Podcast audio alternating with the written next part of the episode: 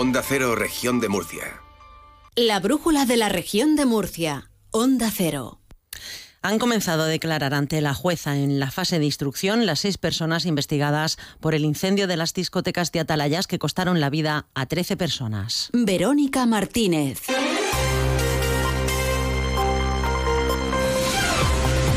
Hola, muy buenas tardes. En concreto, hoy han declarado el dueño de la máquina de fuego frío que presuntamente originó el incendio y el organizador de la fiesta que esa noche se celebró en la discoteca Teatre. El dueño de la máquina de fuego frío ha dicho que la apagó a las 5 de la mañana, una hora antes del incendio.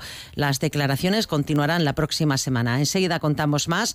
Antes, la previsión del tiempo. Marta Alarcón, buenas tardes. Muy buenas tardes. De cara a mañana en la región de Murcia tendremos cielo poco nuboso despejado con temperaturas en ascenso, alcanzando cifras de 25 grados en Murcia, 24 en Lorca y Molina de Segura, 23 en Caravaca, La Cruz y Cieza, 22 en Mazarrón y Yecla, 21 en Águilas y Cartagena. El viento será flojo de dirección variable, es una información de la Agencia Estatal de Meteorología. 16 grados a esta hora en el centro de Murcia.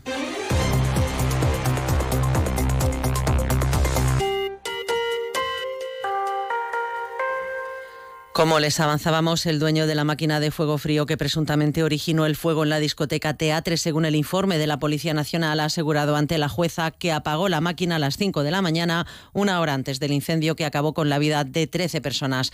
Las seis personas que figuran como investigadas en el incendio de Atalayas han empezado a comparecer ante el juzgado número 3 de Murcia como parte de la fase de instrucción.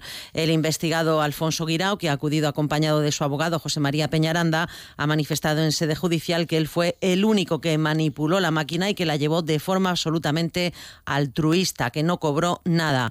Ni Guirao ni su abogado han querido hacer declaraciones ante la prensa. Sí ha hablado el letrado Francisco Verdús, abogado de Daniel Ramírez, arrendatario de Fonda Milagros, sobre el testimonio de Guirao. Y ha manifestado que efectivamente él fue el único que manipuló la máquina, que él llevó la las máquinas de fuego frío de forma absolutamente altruista, que él no cobró nada, que él no percibió nada, que él mm, incluso esa noche perdió dinero pero que el único responsable del uso de la máquina fue él. Y también ha declarado pues, que desgraciadamente no conocía ni las especificaciones técnicas de la máquina, ni por supuesto del combustible, ni, ni los posibles efectos adversos que se pudieran producir del uso, del uso simultáneo entre la máquina de fuego frío y la máquina de humo, que es la tesis que maneja la policía del, digamos, del inicio del fuego, de la causa del fuego. El letrado Francisco Verdú ha recordado que el informe de la Policía Nacional habla de que se produjo un fuego lento, con lo que no es incompatible el origen que apuntan los investigadores y la hora en la que el dueño de la máquina de fuego frío ha dicho que la apagó. Posteriormente ha acudido a declarar como investigado el organizador de la fiesta We Are Remember, que se celebraba esa noche en Teatre, Carlos Ruiz, y ha reiterado que no tenía absolutamente nada que ver con lo que ha pasado. Ya está, así que no puedo decir tampoco mucho más. ¿En qué línea van a ir tus declaraciones? Pues en lo que te acabo de decir. Realmente tampoco tengo mucho que decir porque es que no tengo absolutamente nada que ver con lo que ha pasado. Carlos, ¿cómo estás? Me encuentro tranquilo y nada, un poco sorprendido por todo lo que ha sucedido y ya está. ¿Contrataste a la máquina de fuego frío? Ahí tampoco puedo responder. El próximo martes acudirán a declarar dos investigados más, el administrador de teatre y el responsable del local. Posteriormente lo harán el responsable de teatre y el propietario de Fonda Milagros. Vamos a cambiar de asunto. Sobre la propuesta de ampliar la educación obligatoria hasta los 18 años que Murcia está interesada en aplicar, el presidente de la región, Fernando López Miras, destaca que allí donde se ha aplicado ha funcionado y ha dado muy buenos resultados. Además, López Miras argumenta que los trabajos que hay que para los chicos y chicas de 16 y 17 años son trabajos precarios y por eso cree que es mejor que sigan formándose hasta los 18. Recuerda el presidente que es una decisión que tiene que tomar el Gobierno de España y será aprobada en el Congreso de los diputados y por tanto no depende de la región de Murcia, pero insiste en que merece la pena al menos valorar la posibilidad. Creo que los trabajos que hay para eh, los jóvenes de 16 años son precarios, son muy precarios. Creo que es mejor que nuestros jóvenes estén formándose al menos hasta los 18 años. El Consejo Escolar del Estado ya ha visto esto, esta propuesta en principio con buenos ojos. ¿no? Creo que si es algo que puede ser positivo, merece la pena al menos valorar la posibilidad y no descartarlo de primeras, ¿no? Porque, eh, como digo, allí donde se ha aplicado ha funcionado y porque creo que todos estarán de acuerdo conmigo en que eh, un joven, un chico o una chica que accede a un trabajo con 17 años, desde luego no es el trabajo de sus sueños y no es el trabajo de su vida. También tenemos que destacar hoy que el Gobierno regional ubicará la Escuela de Enfermería de Cartagena en un edificio propio que actualmente es la sede de la delegación de la Universidad Nacional de Educación a Distancia UNED.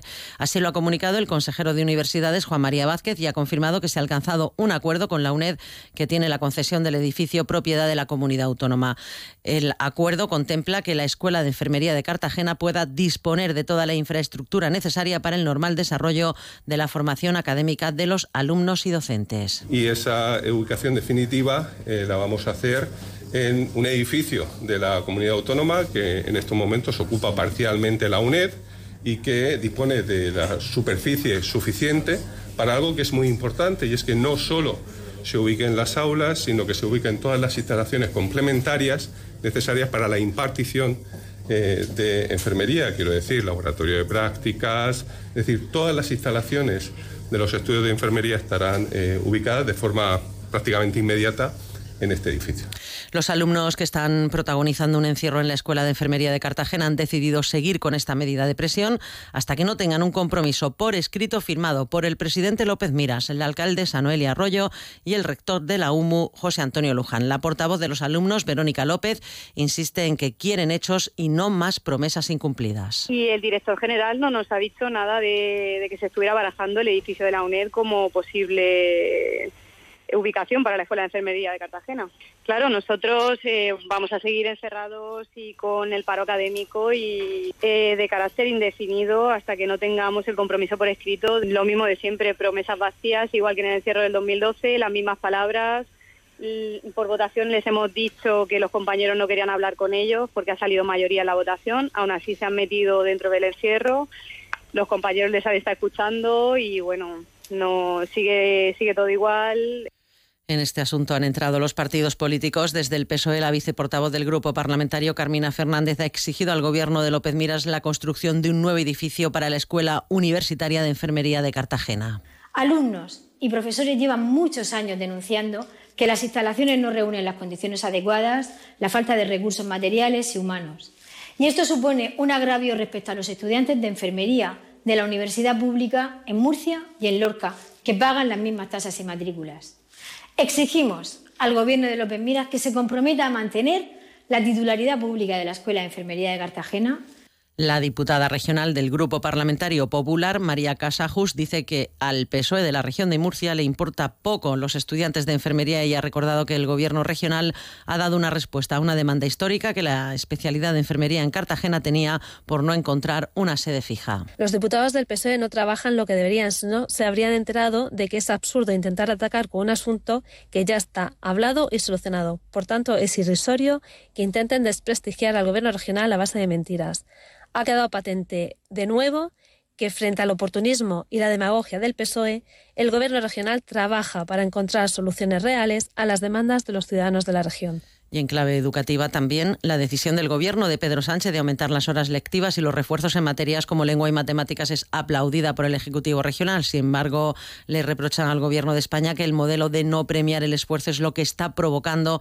estos malos resultados. El portavoz del Gobierno regional, Marcos Ortuño, ha salido a valorar la medida y a defender que en la región ya se ha aumentado la carga lectiva de esas asignaturas y también en inglés. Pedro Sánchez reconoce las carencias de su modelo educativo un modelo educativo que apuesta por la ley del mínimo esfuerzo, ya que permite pasar de curso a los alumnos con asignaturas suspensas. Además, aprobó la LOMLOE sin el consenso de la comunidad educativa. Y ahí están los resultados. En la región de Murcia llevamos años tratando de corregir esas deficiencias. Tenemos un programa de refuerzo educativo. En primaria ya incrementamos las horas de matemáticas, lengua e inglés. Y en secundaria somos una de las comunidades autónomas que más horas dedica a matemáticas. Pese a estas políticas de la Consejería de Educación que defiende Ortuño el último informe de la OCDE relativo a los datos de 2022 asegura que la región de Murcia está a la cola en las tres materias estudiadas, es decir, matemáticas, lectura y ciencias. La región obtiene una puntuación de 463 en matemáticas, colocándose de esta forma como la cuarta peor puntuación de España.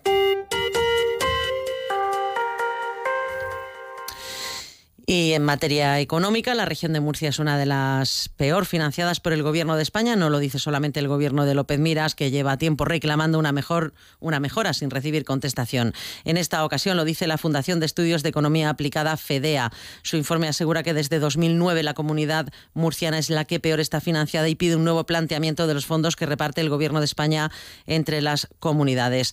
Antes de una posible reforma del sistema de financiación, FEDEA propone la creación de un nuevo fondo de más de 3.000 millones de euros para compensar a las comunidades autónomas peor financiadas, que son Andalucía, Valencia, Castilla-La Mancha y Murcia. El presidente de la región, López Miras, aplaude esa propuesta. Y además dice que a las comunidades peor financiadas, como la región de Murcia, hay que aplicarles un fondo de nivelación desde ya para compensarles todo lo que han dejado de recibir durante los últimos años.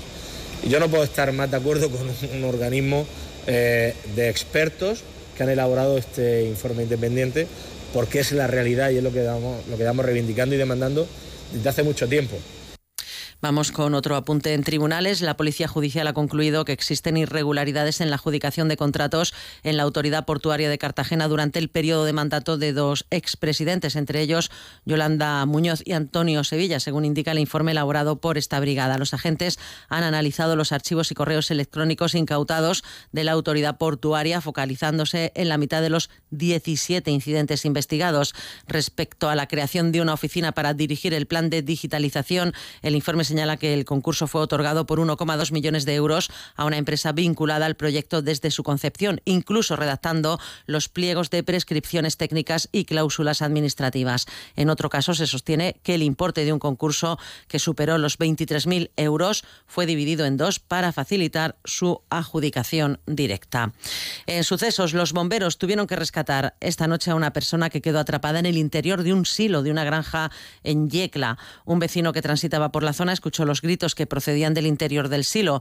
Esta persona se acercó hasta comprobar que alguien pedía ayuda desde el interior de la instalación de unos 7 metros de altura. De inmediato, agentes de la policía local de Yecla y efectivos del parque de bomberos se personaron en la zona para sacar a esta persona del interior. Se trata del dueño de la granja que estaba en la parte superior de la instalación y resbaló cayendo al interior sin que pudiera salir por sus propios medios. Los servicios de emergencias trasladados a la zona lo rescataron y atendieron a esta persona que presentaba dificultades respiratorias. Por otro lado, la Guardia Civil ha desarticulado un grupo delictivo integrado por cuatro personas y dedicado a la comisión de estafas a través de Internet. Ha esclarecido más de una veintena de delitos. Durante la operación, que aún continúa abierta, han sido detenidas tres personas e investigada una cuarta como presuntas autoras de delitos de pertenencia a grupo criminal, estafa y usurpación de Estado civil. Se ha podido constatar la estafa a más de medio centenar de personas por una cuantía que rondaría los 25.000 euros, según explica la Benemérita. La operación Track 629 se inició el pasado año cuando un empresario orquino denunció ante la Guardia Civil el supuesto uso fraudulento de la imagen de su mercantil. Los investigadores han constatado que, utilizando la imagen y credibilidad del desguace lorquino, se anunciaban en conocidas plataformas de compraventa numerosos productos de automoción cuyos ofertantes cobraban a los interesados pero nunca cumplían su parte del trato. La Guardia Civil ha finalizado la operación con la detención e investigación de los integrantes del grupo delictivo y el esclarecimiento de más de una veintena de delitos hasta el momento. Detenidas cuatro personas en la zona de Atalayas tras ser sorprendidos con drogas. Se trata de tres mujeres y un varón de edades comprendidas entre los 22 y 39 años que fueron localizados tratando de deshacerse de un monedero en cuyo interior se encontraron diversas cantidades y tipos de sustancias estupefacientes. En una de las discotecas se celebraba una fiesta que congregó a una gran cantidad de personas. Fuera, en uno de los coches estacionados, se encontraban los ahora detenidos que, como relata un portavoz de la Policía Nacional, fueron sorprendidos por una patrulla de vigilancia una patrulla de Policía Nacional que se encontraba realizando funciones de seguridad y prevención de hechos delictivos, pudo observar a dos personas en el interior de un vehículo estacionado que al percatarse de la presencia policial comenzaron a realizar movimientos extraños, pudiendo ver cómo pasaron un monedero a dos mujeres que estaban pegadas pero fuera del vehículo del que trataron de deshacerse arrojándolo. Los agentes procedieron a identificarlos y a recuperar el monedero en cuyo interior encontraron diversas cantidades predispuestas para su venta de diferentes tipos de drogas.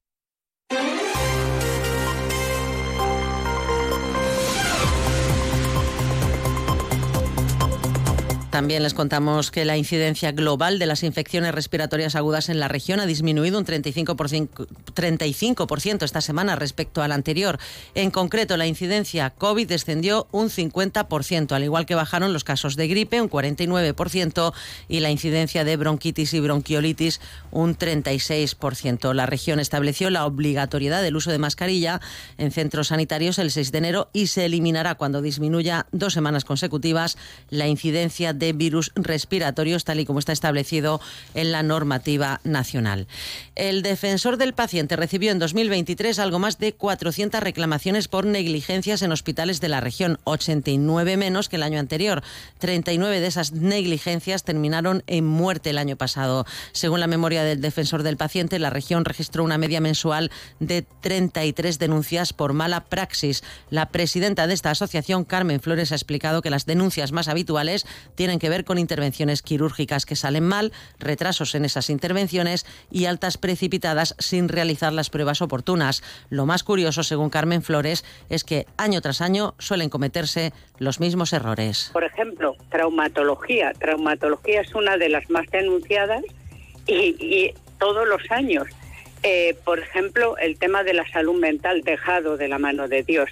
Eh, ¿Cuántas personas eh, bueno, llegan a, pedir una cita médica porque eh, tienen, bueno, tienen intentos de suicidio y nada, les dejan en espera, en espera y terminan con un suicidio. Más cosas, el presidente López Miras ha anunciado que su ejecutivo lanzará a comienzos de febrero una nueva convocatoria de ayudas para la realización de proyectos en I de empresarial que estará dotada con 5 millones de euros. Van a ser ayudas de hasta 300.000 euros para proyectos de I que ayuden a muchas empresas pues, a alcanzar la tecnología que necesitan, la inversión que necesitan, esa innovación, la investigación necesaria para diferenciarse y para ser más competitivos como han hecho a lo largo de los últimos años, no con poca dificultad, José Coello, Lola también, a través de Sinergia Racing Group. Merece la pena conocer esta empresa, saber que en la región, que en Cartagena, tenemos empresas que son capaces de producir y de crear cosas que no se producen en ningún otro lugar del mundo y con una calidad única.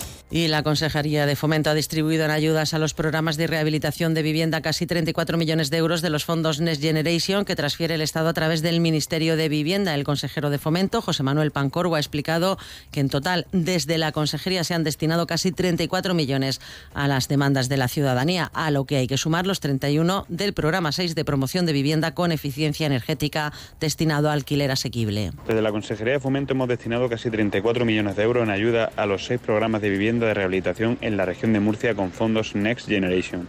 Además del programa de promoción de vivienda con eficiencia energética destinado al alquiler asequible, se repartirán 31 millones de euros más. Entregar la ayuda en los plazos determinados es uno de nuestros objetivos y desde la Consejería seguimos trabajando para beneficiar a los ciudadanos de la región de Murcia, tal y como hicimos con las ayudas del bono alquiler joven, ejecutando 9,3 millones en tan solo tres meses para beneficiar a 1.700 jóvenes de la región. Y el secretario general del Partido Popular de la región, José Miguel Luengo, ha animado a la sociedad murciana a acudir a la manifestación del próximo domingo en Madrid para mostrar, dice, su rechazo a las políticas humillantes de Pedro Sánchez. Hay que hacerlo también en la calle. Así lo decía eh, el CEMOP esta misma semana, donde decía que el 65% de los murcianos apoyaban las iniciativas que el Partido Popular estaba llevando a cabo en contra y para mostrar el rechazo a estas políticas que Pedro Sánchez hablaba, eh, como todos ustedes saben, de levantar muros, cuando lo que hay que hacer son tender puentes y en deportes, atentos a la Copa del Rey de Fútbol Sala, Victorio de Aro, buenas tardes. ¿Qué tal? Buenas tardes. Si es que ya tenemos rival para los cuartos de final de la Copa del Rey para Jimmy Cartagena. El club melonero se va a enfrentar el 20 o 21 de febrero, la fecha aún sin determinar, en el Palacio de los Deportes de aquí, de Cartagena, contra Manzanares, el equipo, yo creo, sin duda, que se ha establecido como la sorpresa de esta Liga Nacional de Fútbol Sala y que está en cuartos. Y se van a jugar estos dos equipos, junto a los de Duda, el pase para estar en esa Final Four de la Copa del Rey. Ya les digo, muchas ganas de ver a los de Duda. Entre tanto, se esperan movimientos, novedades en los mercados de fichajes cuando quedan unos días para seguir abrochando y preparando las plantillas en el tramo final de la temporada. Pues continúa la brújula en Onda Cero con la Torre. Gracias por su atención. Buenas tardes.